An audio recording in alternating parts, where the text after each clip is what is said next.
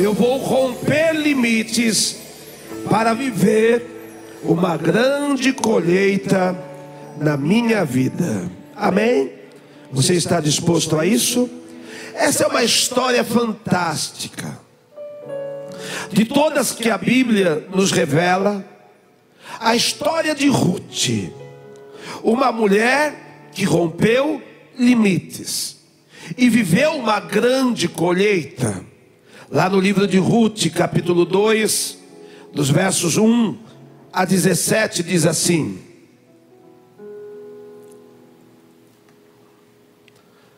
Tinha Noemi um parente de seu marido, senhor de muitos o quê?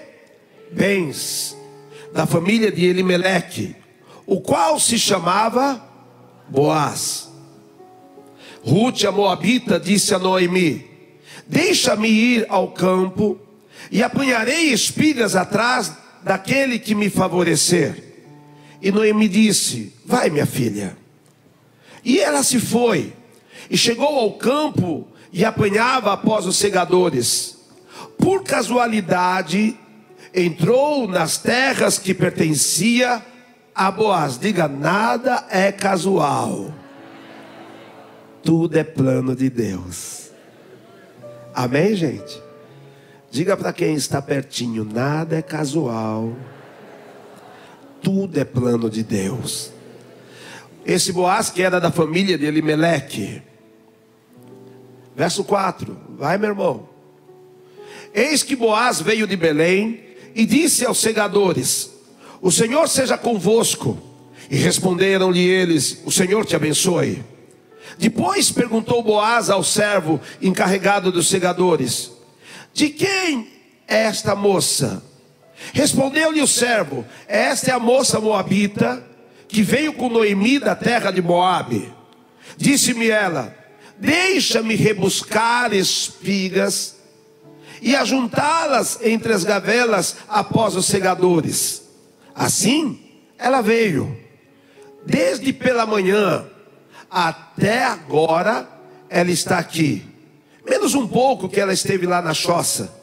Então disse Boaz a Ruth: Ouve, filha minha, não vás colher em outro campo, nem tampouco passes daqui, porém aqui ficarás com as minhas servas.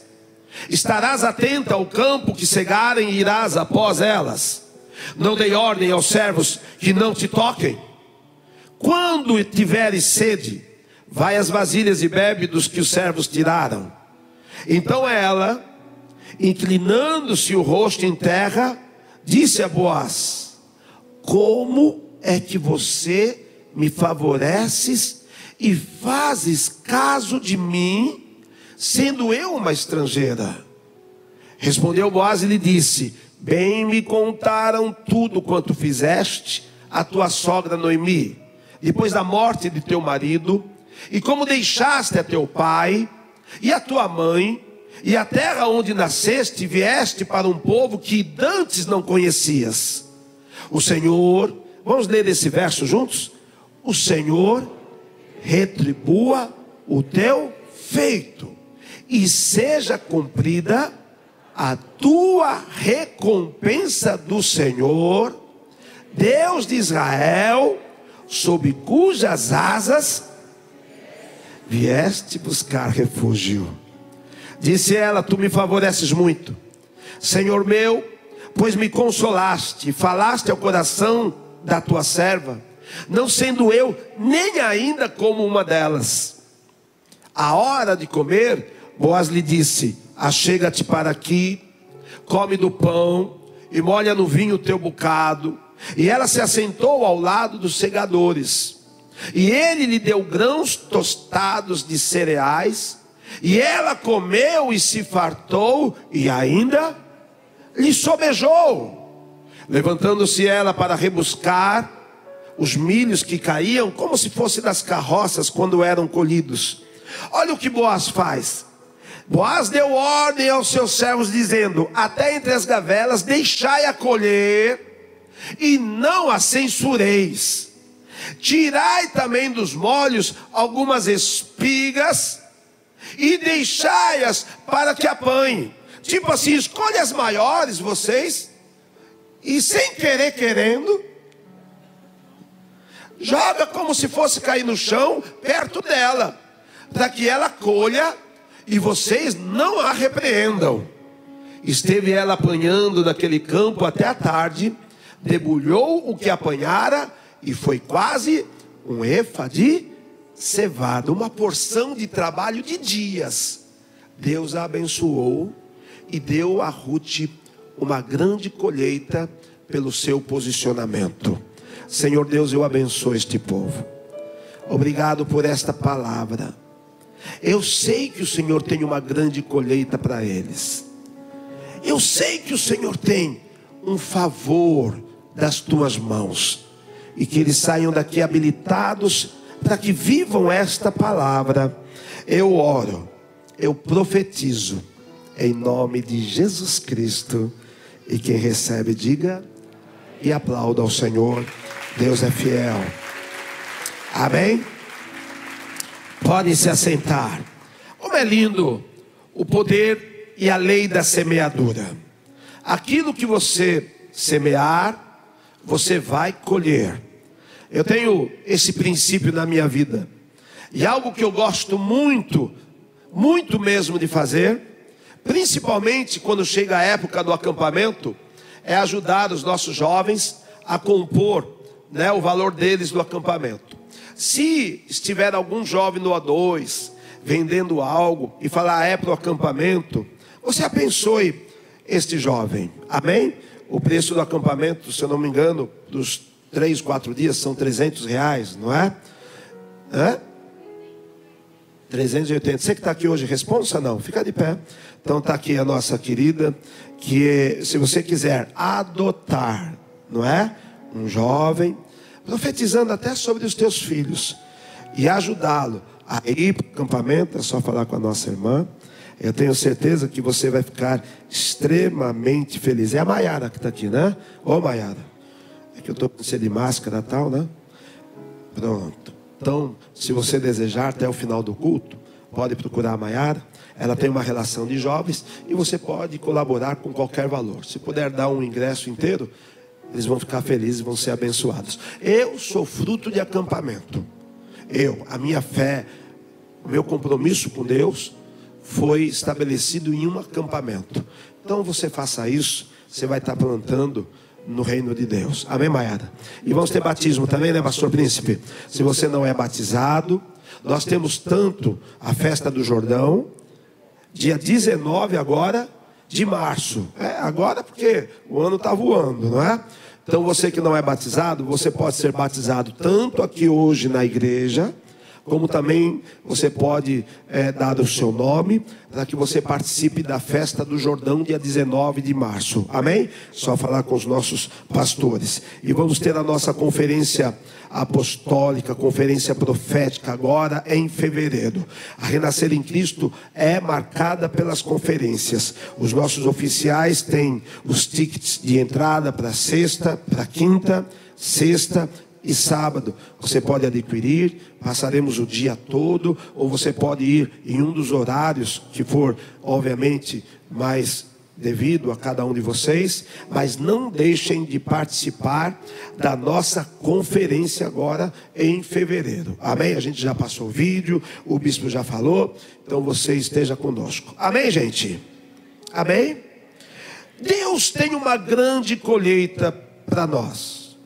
Nós não podemos mudar o que Deus quer fazer. E para que mudar se Deus é abençoador? Tem muita gente que aprende um Deus que castiga, um Deus que ele acusa e condena. Quem faz isso é Satanás. O nosso Deus é um Deus recompensador daqueles que o buscam, daqueles que creem no seu nome. E é importante que você saiba desta relação. Tem muito religioso que fala: as pessoas só vão na igreja por interesse. Eu. Eu. Eu tenho interesse no que Deus quer fazer na minha vida. Amém? Levante as mãos e diga: Eu tenho interesse no que Deus quer fazer na minha vida. É assim, nós não usurpamos a nossa relação com Deus. Nós não somos interesseiros na concepção do mundo. Eu tenho interesse no que a minha fé em Cristo pode me proporcionar. Ruth, a sua história, ela se levantou e ela se posicionou diante de um momento aonde o mais coerente humanamente falando, ela era voltar para sua casa em Moabe. Quando morreu seu marido, quando morreu seu sogro, quando morreu seu cunhado, era muito mais, talvez compreensível, se ela voltasse atrás. Mas ela fez uma aliança com Noemi. Ela falou: "Não, eu vou andar contigo". E agora ela vem para Israel e ela começa a pagar um preço, um preço de disciplina, buscando suprimento. E ela vai até umas terras e ela começa a usufruir de uma lei. Uma lei que dizia que os pobres, os necessitados, eles podiam entrar nos campos e colher aquilo que caía no chão, que se tornava como descartável. E ali então ela passou a buscar porque é assim uma pessoa que quer dar certo na vida. Não é porque desiste diante dos problemas. Ah, bispo, desde que isso aconteceu na minha vida, nunca mais eu fui a mesma pessoa. Desde que eu perdi o meu marido, a minha esposa, desde que eu perdi o meu emprego, que eu perdi isso, eu perdi aquilo, eu perdi o chão. Irmão, você pode ter perdido o chão, mas você nunca vai perder o céu. E é do céu que vem a tua bênção. E agora Ruth ela começa a trabalhar ali como alguém que vivia de sobras, de esmolas, mas no seu coração ela tinha uma visão de colheita. E quando ela está naqueles campos, ela é alcançada por um olhar.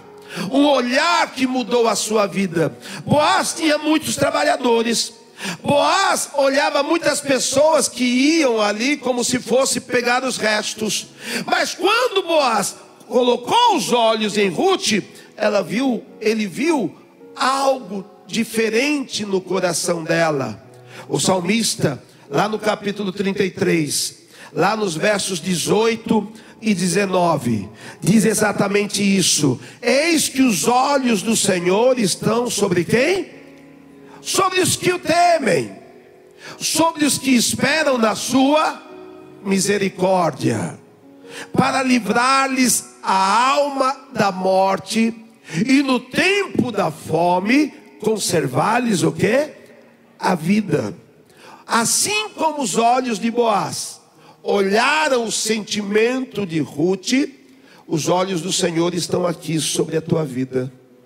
Os olhos do Senhor estão aqui te olhando olhando o que está no teu coração. Lembra o que Deus disse para Samuel?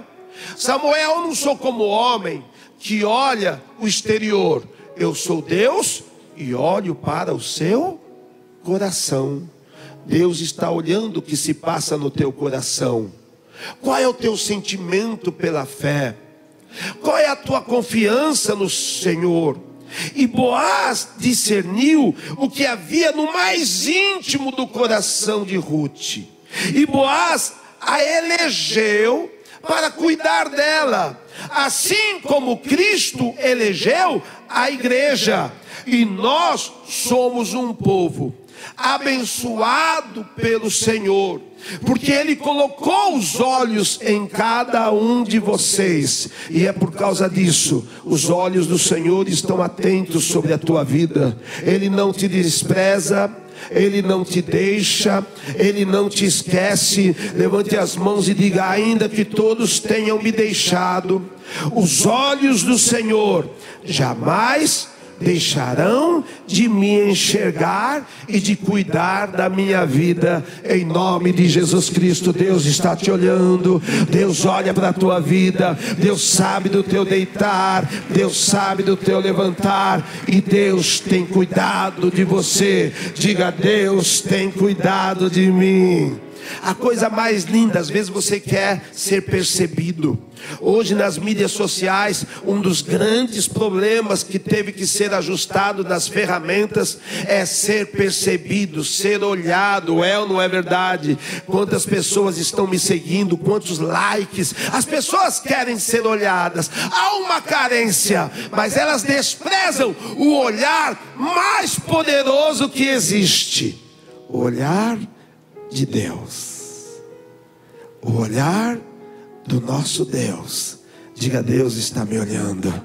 E o que Deus quer enxergar em nós, que Boaz enxergou em Ruth. Primeiro, Deus quer enxergar o meu posicionamento espiritual. Diga, Deus quer enxergar o meu posicionamento espiritual. Por isso que nós somos uma igreja que prega posicionamento espiritual. Porque Deus não quer ver crachado do que você é na igreja. Ah, oh Deus, aqui ó, sou cara crachá, cara crachá. Sou diácono, master. Sou presbítero, júnior. Deus não está preocupado com isso. Deus está preocupado com o teu ministério, com o teu trabalho, com as tuas decisões em favor da tua fé. Amém?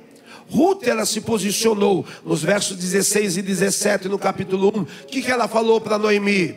Ela disse: Noemi, não insistas para que eu te deixe. Não me obrigue a não te seguir-te, porque aonde quer que fores, irei eu.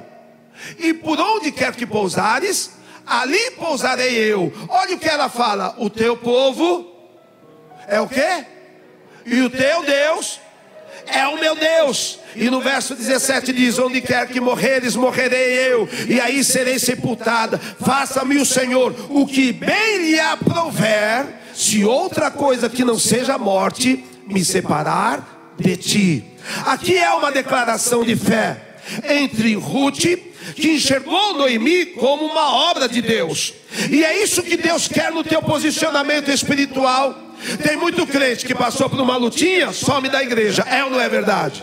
Tem muita crente que passou por uma situação, já começa a murmurar. O povo no deserto murmurava ainda diante de tantos sinais de Deus. Por isso, morreram no deserto. Mas quem tem posicionamento como Josué, como Caleb, que não murmuraram, mas perseveraram, andaram todos os dias, crendo no Senhor, falando: Deus, aconteça o que acontecer, no Senhor eu não largo, da minha fé eu não vou abrir mão, eu vou continuar a minha caminhada. Esta posição, Deus vai honrar. O mundo não pode tocar o ungido de Deus, alguém que tem uma relação de disciplina, de fé e de decisão. E a nossa decisão, nós somos do Senhor, nós não somos desse mundo, nós somos dos céus. Aleluia. Tem um posicionamento espiritual. Deixa este mundo ver quem você é. Levante as mãos, fique de pé e diga: Eu sou do Senhor. Só aplauda quem é de Deus e pronto, assume isso. E fale: Eu sou de Deus mesmo. Eu não sou do mundo, eu sou do Senhor. Diga: Deus está procurando olhos para quem enxerga o resgatador.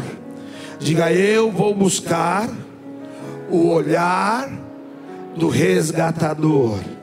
Me veio ao meu coração Zaqueu. Jesus estava passando ali no bairro de Zaqueu. Muita gente estava ali andando com Jesus. Mas quem foi o único que tomou uma decisão de subir numa árvore para olhar Jesus e para ser percebido? Quem foi? Faça com que Jesus olhe para você. Atraia os olhos do resgatador. Zaqueu subiu porque ele queria ser notado por Jesus. Às vezes as pessoas querem ser notadas pelos homens, pela estrutura, por isso ou por aquilo. Diga, eu quero chamar a atenção de Cristo. Quem quer chamar a atenção de Cristo? Isso é tão lindo, jovem. Não fique atrás do olhar dos outros, não. Busque os olhos do resgatador.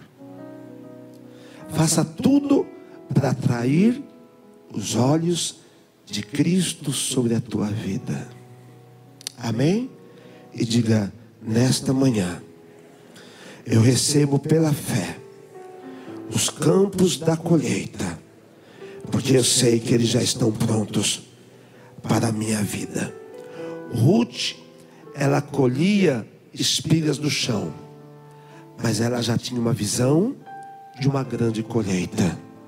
Talvez hoje você está vivendo um tempo do pouco, mas ser fiel no pouco, diga, e no muito eu te colocarei. Lá em João 4, 35 está escrito o quê? Olha que lindo. Não dizeis vós que ainda há quatro meses até a ceifa?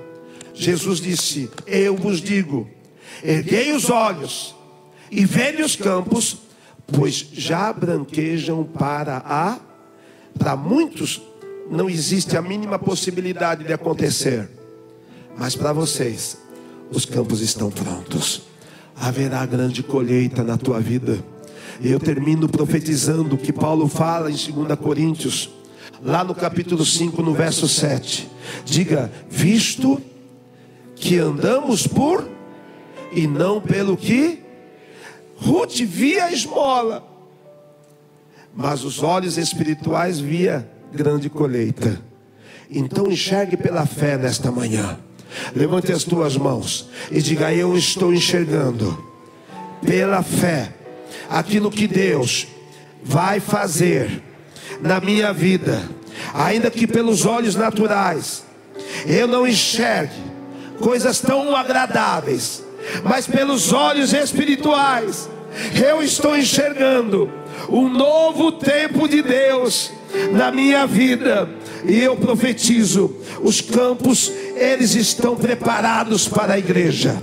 Você pode tomar posse dessa palavra, porque o Senhor Jesus, ele é fiel. E quando você sair daqui, você saia como Ruth ainda que você esteja vivendo um momento de dificuldade, tenha certeza que Deus vai te dar uma grande colheita. E Ruth se tornou uma grande mulher, uma, uma matriarca, uma matriarca ali em Israel, a mãe de uma geração bendita. E Deus vai fazer isso na tua vida. Levante as tuas mãos, levante esse cálice, este pão, e diga debaixo desta palavra. Diga debaixo dessa palavra eu vou viver a minha grande colheita, porque o meu Deus, Ele é fiel, porque os olhos do Senhor estão sobre a minha vida. Levante este pão e diga: os olhos do Senhor estão sobre a minha vida. Você crê nisso? Então se prepare, porque estes olhos, se o olho de Boaz pôde fazer tanto por Ruth, quanto mais os olhos de Cristo. Este é o pão daquele que nos olhou da cruz de Cristo e disse: Eu estou aqui, olhando e providenciando a tua salvação. E é nesse sentimento que nós recebemos esse pão. Esse é o corpo de Cristo partido por nós. Comamos todos, em nome de Jesus e aplauda ao Senhor.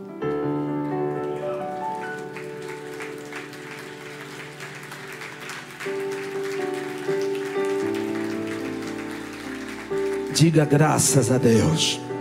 Sente-se por um minuto, pegue o teu envelope de milagres. Enxergue grandes colheitas e anote aí os teus pedidos. Anote os teus pedidos para este mês de fevereiro. Não enxergue mais aquilo que o momento difícil queria que você enxergasse. Enxergue agora uma grande colheita em nome de Jesus. Como diz essa canção?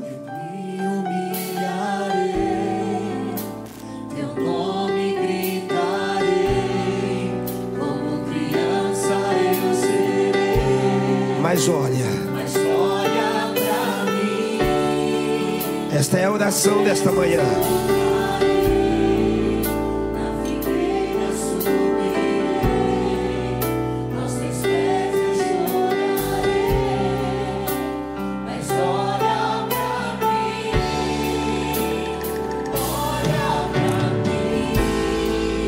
Olha, Senhor, para este povo. Levanta esse envelope e diga: Senhor, olha para mim. Olha para os meus pedidos. Olha para minha família. Eu consagro este teu pedido nesta manhã. E que o Senhor coloque os olhos naquilo que você escreveu. Que o Senhor faça como fez com Ruth. Te dê grandes colheitas. Em nome de Jesus. Consagre teu envelope. Levante o teu cálice. Diga isso. Posso sem me perceber. Não importa a multidão. O que, que eu preciso? Cante isso. Precisamos desse olhar. Não importa.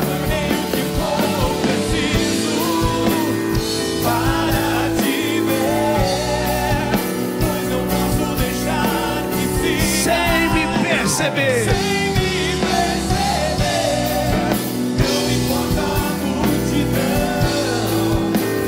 Eu sei o que eu preciso. Levante este cálice. Diga: tudo que eu preciso está nos olhos de Jesus Cristo. Se você veio pela primeira vez aqui nesta manhã e ninguém mais te percebia, os olhos do Senhor te enxergaram.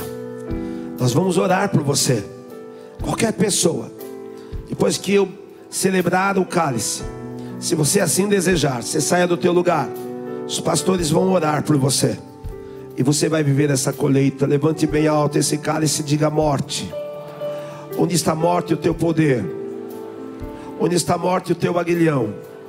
Vencida foi a morte pela vida. Digo, meu redentor vive. Mais uma vez. Celebrando o olhar de Cristo, bebamos o cálice da vitória, em nome de Jesus.